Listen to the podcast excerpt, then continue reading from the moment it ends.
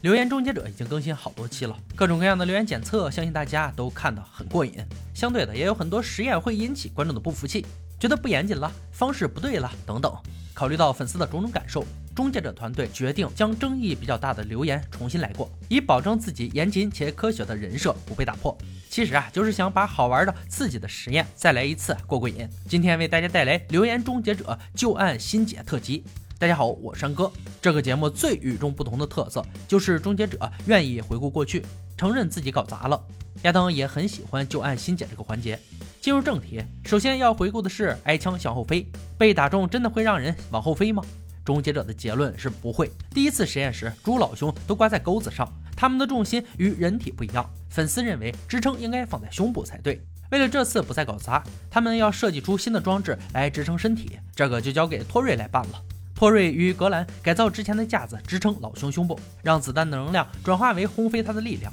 那要多少作用力才能让老兄倒下呢？用力掷出棒球即可。如果一个棒球能打到老兄，那更有力的子弹肯定也就没问题了吧？上靶场之前要给他配身新装备。凯利切出一个防弹盔甲，打不穿的钢铁会让子弹所有动能都传到老兄身上，这样再轰不飞就没办法了。来到靶场，托瑞再次试了试棒球，绝对能把老兄打倒在地。再给他穿上防弹衣，老兄已经做好了吃子弹的准备。测试开始，首先是散弹枪，距离二十英尺，施暴者杰米一发入魂，老兄当即被打得瘫软在地，但并没有飞，也就往后动了一英寸而已。现在换上五十口径子弹狙击枪，还贴心的为老兄加装了半英寸厚的钢板，好让子弹的力量能够完全转移到老兄的重心上。恐怖的狙击枪要让专业人士来执行，这种枪的威力实在是太大了，射击员都表示非常兴奋。巨大的枪响过后，老兄躺在了地上，但仍然没有被轰飞。胸前的钢板已经被打穿，子弹卡在了老兄的脊椎上。如此巨大的动能都没能把老兄轰飞，那么流言破解，彻底破解。其实早期的电影中，所有人中枪后就是倒下而已。为这个流言盖棺定论的最后铁证，来自于物理大师牛顿。它的第三定律说明，作用力都会有相同的反作用力。如果老兄会被轰飞，那枪手也会向后飞出同样的距离。这下谁再不服，谁就自己去掀牛顿的棺材板吧。下一则留言：雨中跑步。亚当·杰米第一次为科学成为落汤鸡时，用的是人造雨，在固定的距离内用跑的会淋得更湿。观众不满意，必须用雨水才行。再次换上变态的紧身衣，和上次一样，先称干的衣服多重，淋完雨再称湿的衣服重量。找了个雨天，亚当亲自上阵走了一圈，湿衣服增重二十克。正当试完走的要跑的呢，天晴了，哥俩可不想等下雨再湿身一次，于是制作小组的组员前来受战。托瑞用走的。格兰用跑的，一圈下来，托瑞的衣服在二十四秒步行中增加了十克，格兰在十秒跑步中增加了八克。第二次实验，托瑞跑，格兰走，称重之后，托瑞大吃一惊，衣服比他出去之前更轻了，原因是雨量不够大。话音刚落，倾盆大雨来了，赶紧出门进行第三轮测试。整整又做了四次测试后，他们已经有了足够的结果来正式留言了。果然是跑步比步行干一点。平均起来，跑步比步行少四克雨水，看来还真的是人造雨影响了实验结果。那么这条留言被证实，在雨中跑步比走路好。继续下一条留言：爆炸的罐装可乐。这个留言已经回顾过一次了。第一次实验，他们把面团放进一辆很热的车，看着它们发生爆炸。回顾时，他们用喷雾罐与罐装可乐，但是可乐没有发生爆炸，只有在三百度的烤箱中才成功。粉丝来信询问终结者，要什么颜色的车才能预防这种事情发生呢？凯莉身后的两辆车，除了颜色之外完全相同，要把它们放在太阳下晒一整天，看看哪辆车内部会热得更快。上午十点，实验开始。一个小时后，白车是一百零六华氏度，黑车是一百一十五华氏度。此时，两辆车的内部温度已经相差九度。下午一点，实验进行了四个小时，白车一百二十六华氏度，黑车一百三十五华氏度。烘烤继续进行，天气越来越热，用来计时的钟都被烤坏了。好在有紧急备用器材。最后的温度是白车一百一十五华氏度，黑车一百二十华氏度。现在可以做出结论，黑车一整天都比白车热，温度高出十华氏度，高温维持的更久。继续下一条旧案：甲板工人。相传一位工人从楼顶掉下来时，把一片甲板当成降落伞，安全落地。上一次终结者破解了这条留言，有观众说他们没有考虑到上升风，觉得那次的风速太慢。那这次就把实验对象绑在卡车后面，用卡车的速度来测试能否增加甲板升力。托瑞为他的卡车制造了一个支撑架，他要把自己绑在上面，再用手高举一块甲板。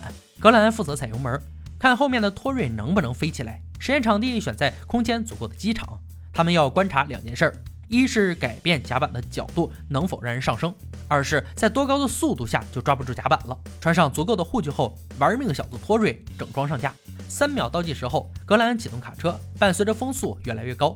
托瑞根本举不起来甲板，时速四十五英里时，甲板脱手。第二次测试，托瑞先举起甲板，卡车再加速，结果刚到五百英里就脱手了。当他尝试让角度往下的时候，根本抵挡不住地心引力的作用。给托瑞穿上更多护具，进行第三次测试，结果没什么差别，根本不可能抓住甲板。美国土木工程学会报告指出，美国大城市的高楼强风时速高达九十英里。这速度想抓住甲板，简直痴人说梦。凯利灵机一动，想出新的点子，做个背架，把甲板放在上面来对抗引力。托瑞只负责对付风就好。测试再一次开始，结果依旧是抓不住甲板，只坚持了时速三十英里。不过他确实可以脱离地面了，能飞起来，但拉不住。留言二度破解。下一则留言：爆炸性减压。亚当和杰米亲自证实了，枪机不会加压机舱出现爆炸性减压。跟好莱坞电影的情节完全不一样。有些观众不满意，你在地面上实验和在空中的实验，那能比吗？那就做个箱子包住机门，放进风洞吹风，看空气吹过弹孔是否会造成很大的引力。托瑞制造了风洞，接着增加风速，模拟飞机四周的气流，看是否有烟从机门的弹孔被吸出去。接着放进烟雾弹，打开风扇，烟立即被吸了出来。风冲过盒子上方的风洞，制造出低压区。空气总是从高气压流向低气压，所以盒子里的烟就被吸了出来。此时的空速是时速四点六英里，DC 九的时速约五百六十一英里，得制造更强的风才行。格兰加上减少阻力的亚克力板，凯利则制造一个气压计，测量风造成的压差。风扇打开，格兰的努力让风速增加了五倍，风速十九点一，压差变化非常小，每立方英寸零点零零二磅。亚当放的屁都比这威力大。只能用上杰米的喷射背包来加强风速了。装置启动，油门全开，可吹过弹孔的风速只有三十八英里，气压计仅仅上升了半英寸，表示每立方英寸只增加零点零二磅压力。托瑞提议把这玩意儿绑在卡车上试试，说干就干。托瑞开着车上了高速公路，油门轰到六十五英里时，气压计上升了一点五英寸。每平方英寸压力为零点零五磅。通过这几个数据，制作小组算出了风速与弹孔吸力的关系。风速增加，吸力跟着增加，但幅度极小。时速五百英里飞行时，弹孔大小的破洞只会产生约每立方英寸一点四磅的压力。加上杰米亚当上次实验所设定的压差也才八点五磅，不足以造成爆炸性减压。留言再次破解。下一条，开冷气还是开车窗？当时的测试数据是时速五十五英里时。耗油计显示开冷气比较省油，同样的车在时速四十五英里时打开车窗比较省油。终结者认为这是正确的结果，其实就是搞错了交汇点，把结论改成时速五十英里以上开冷气省油，时速五十英里以下开车窗省油就 OK 了。这届的观众还真是较真儿啊！最后一条旧案：引爆油箱，用步枪射击汽车油箱会引发爆炸吗？第一次的实验结果是不会。观众认为应该用夜光弹，这样会将其引爆。他们的 FBI 朋友伸出了援手，带来了点二二三夜光弹。子弹的橘色尖端含有磷，发射后与空气摩擦，使磷燃烧发光。这种实验就需要消防员在场了。天干物燥，小心火烛嘛。神枪手杰米再度上场，他要对准半满油箱发射夜光弹。子弹上膛，发射，正中目标。看来一颗子弹不够，得再来次连发。这下杰米可过足了枪瘾。结果油箱没爆炸。不远处的草垛冒烟了，消防人员赶紧出动，好在问题不大。杰米过完瘾，该轮到别人了。一人一梭子，全员出动，各式枪械，七十五颗子弹，但油箱依旧没有爆炸。战线拉长五十英尺，把油箱加满，再来一次。到最后终于有火了，看来夜光弹的确能引燃汽油。如果油箱是密封的，里面的压力再加上正确的空气汽油混合，可能真的会引发爆炸。那么留言证实，好在是证实了，要么下次没准就有粉丝让用火箭弹了。本期留言终结者用亲身实验二次证明了子弹不能轰飞人体。下雨天跑步比走路淋雨少。黑颜色的车最吸热。甲板不能充当降落伞。机舱弹孔不会出现爆炸性减压。夜光弹可以引爆汽车油箱。今天的留言挑战到这里就落下帷幕了。小伙伴们，如果听过有趣且可信的留言，欢迎在评论区留言讨论。欢迎大家关注安哥，我们下期再见。